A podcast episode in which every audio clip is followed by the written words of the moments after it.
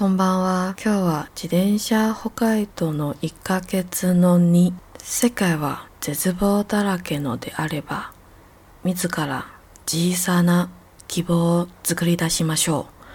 希望というのは自ら手を出して掴まなければならないのです。生きるというのは傷跡を重ねて何回も何回も重ねていくうちについに痛みとともに過ごすことができるのだと思います。心の痛みというのは我々は生きている証拠です。血があるからこそ肉があるからこそ魂があるからこそ痛むのです。どうしようもない時覚えて君は一人じゃないことをそれだけ胸に刻んで晚安今天的日文比较长，啊，今天就会翻译，然后一样放在资讯栏。那我刚刚那段日文讲的是，如果世界满是绝望的话，那就自己创造小小的希望吧。希望是我们必须伸手去抓住的东西。活着这件事是不断累积伤痕，不断的累积。有一天，终于能够与疼痛一起生活。心痛是我们都还活着的证据。正因为有血，正因为有肉，正因为有灵魂，才会疼痛。不知道该怎么办的时候，请你记得，你不是一个人。只有这件事，请你把它刻印心中。今天是这个。北海道自転車系列的最后一集，我就分一二。那我在这趟旅程里呢，学到了一些事，认识了一些人，尝到了一些感伤。当别离的时候，在富良野遇到的小学老师古波江，他对我说：“Q ちゃんのこと一生忘れない。僕は今まで台湾人と出会ったことがないけど、Q ちゃんと出会えてすごく良かったよ。” ありがとうね。これから会えないのを考えると少し寂しく思うんだね。他说：“嗯，我不会忘记你的事情，我一生都不会忘记你的事情。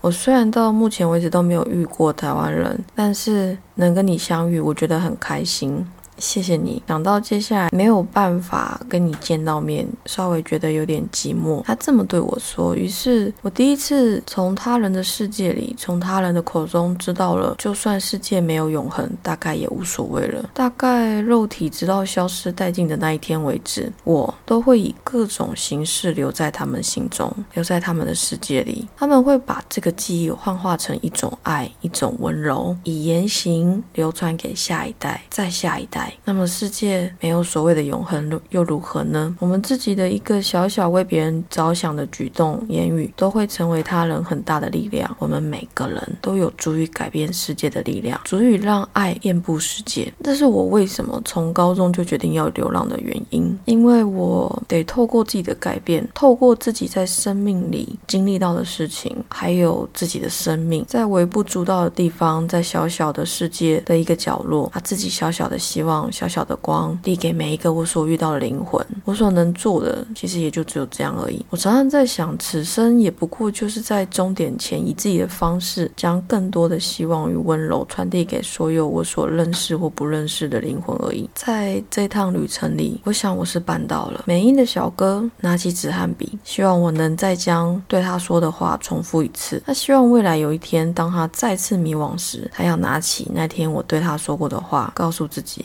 办得到没问题。年轻的电车长从没想过自己的工作有多重要。他说：“对我来说，行驶列车只是一个稳定的工作而已。我从没想过自己行驶的列车上载的是一车又一车的希望与性命。我也从没有从任何人口中听到这种话。谢谢你鼓励我，谢谢你告诉我，让我有机会可以重新认识自己的工作。”最后，八十五岁的老爷爷他说。我很喜欢你，你的思想，你的为人。然后他说：“你要嫁给我吗？”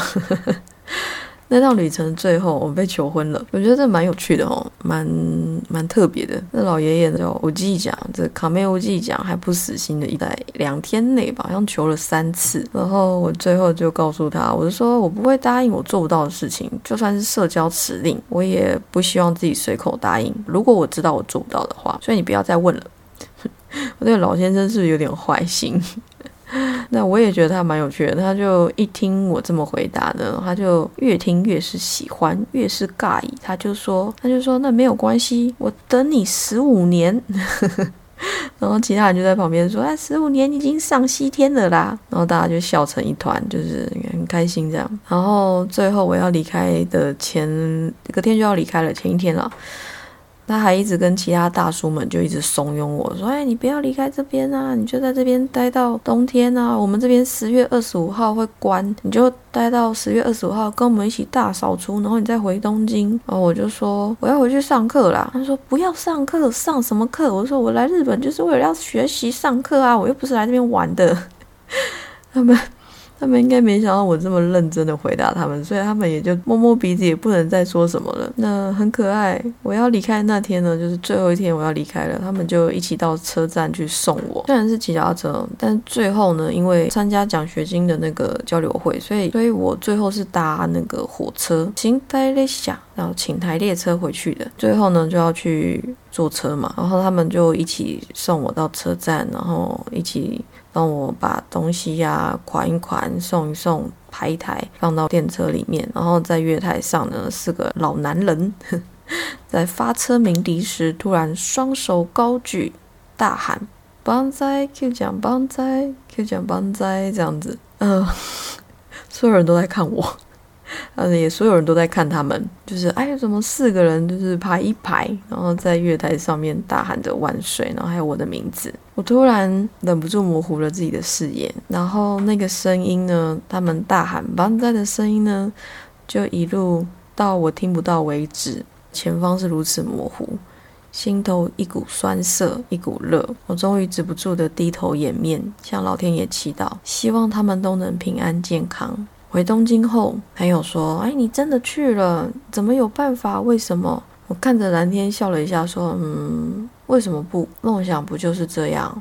你会愿意舍弃所有去追寻的东西吗？然后我的朋友，朋友很可爱，叫阿卡内江。阿卡内江就说：“那如果以后有人问你，怎么可能去追寻自己的梦想？你这个小姑娘，你你怎么可能完成自己的梦想？你要怎么证明你能够完成你的梦想的时候，你要怎么回答？”因为阿卡内江很可爱，他还说：“你知道我们的阿卡内江很可爱。”他说：“你知道大人又现实又邪恶，很可爱哈。”然后我就想了一下，我就说。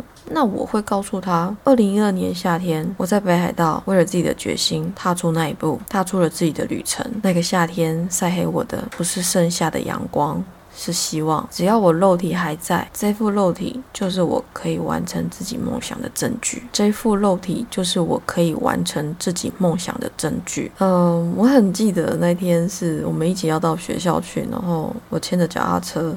晒得真的很黑，一边笑说：“哎呦，Q 讲你真的晒好黑啊！”然后一边问我这些问题。啊，我说完以后，他就说：“好可以呢，啊，你真的好帅哦。”所以，如果你有一件事情想要去做，但是呢，众人不看好，他又这么难达成，你觉得它是一个很大的咖啡，很大的高墙，又没人支持你的话，我支持你啊！我虽然可能不认识你。但是我支持你，只要我们注意自己人生安危，人只有活着，你才有办法再去做下一件事情，你才有办法再去找到下一个希望。只要活着，就会有办法。我们可以从很小的地方开始去试试看，我们可以从很小的事情开始去尝试着手，也是我之前讲的那句话嘛。就是去做你能做到的事情，去走你能走到的路，就这样，不用勉强，也不用执着。如果不行，没有关系，你可以换个方式啊，对不对？不不要担心，相信宇宙会帮你一起完成你的梦想，好吗？好，那我们今天就先这样喽。我要思密，我要思密。